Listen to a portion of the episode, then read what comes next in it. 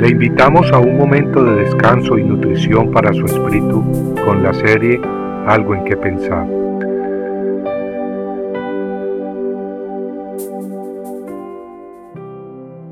Vosotros pues orad de esta manera, Padre nuestro que estás en los cielos. Mateo 6:9. El Señor Jesucristo nos enseña la manera correcta de buscar a Dios. Quienes hemos recibido a Cristo, podemos hacerlo reconociendo que Jehová es nuestro Padre. Eso es importante, pues no es lo mismo venir ante una fuerza insensible que venir ante un Padre que nos ama y tiene poder para ayudarnos y darnos todo lo que necesitemos. Las escrituras nos dicen que si nosotros siendo malos sabemos darle buenos regalos a nuestros hijos, cuánto más nuestro Padre Celestial dará cosas buenas a quienes se lo piden. David entendía un poco del amor infinito de Dios. Él lo comprendía no solo en su cabeza, sino que creía en lo profundo de su corazón que Dios nos ama.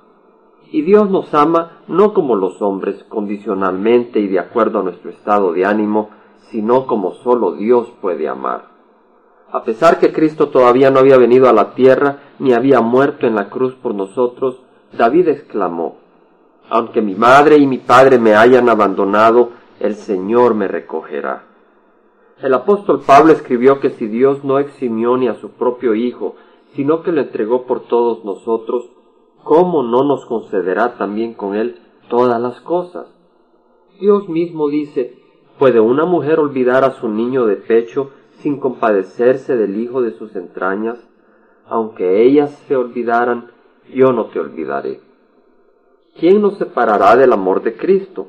Pablo dijo estar convencido que ninguna cosa creada nos podrá separar del amor de Dios que es en Cristo Jesús nuestro Señor. Asegurados pues por las mismas escrituras del gran amor de Dios, podemos venir humildemente ante Él y pedir con confianza, sabiendo que recibiremos todo lo que le pidamos de acuerdo a su voluntad. Muchas veces el hombre en su orgullo no quiere depender de Dios. Piensa que la oración es solamente para las viejecitas o las viudas, pero nadie ha sido más valiente y de palabra más sólida que Jesucristo, y Él fue también el máximo ejemplo de un hombre de oración. La oración debe ser una práctica constante de los hijos de Dios, no solo cuando se nos está quemando la casa o nos van a operar o cuando estamos en peligro. La oración es un gran privilegio que nos permite acercarnos a nuestro Papá Celestial. Cuando nos acercamos genuinamente ante Él, tenemos la oportunidad de ver nuestros pecados para que arrepentidos seamos limpiados por Dios mismo.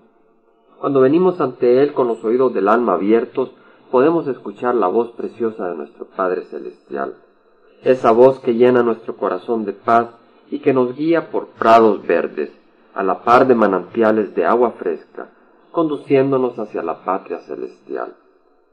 Amigo, ¿cuándo fue la última vez que te acercaste al trono celestial y libremente clamaste, Papá? Dios quiere oír tu voz, hablarte y revelarte cosas hermosas. ¿Qué esperas? Compartiendo algo en que pensar, estuvo con ustedes Jaime Simán. Si usted desea bajar esta meditación, lo puede hacer visitando la página web del Verbo para Latinoamérica en www.elvela.com. Y el Vela se deletrea E L B de verdad E L A, donde también encontrará otros materiales de edificación para su vida. Puede también escribirnos a El Vela Pio Voz 1002 Orange, California 92856, Estados Unidos.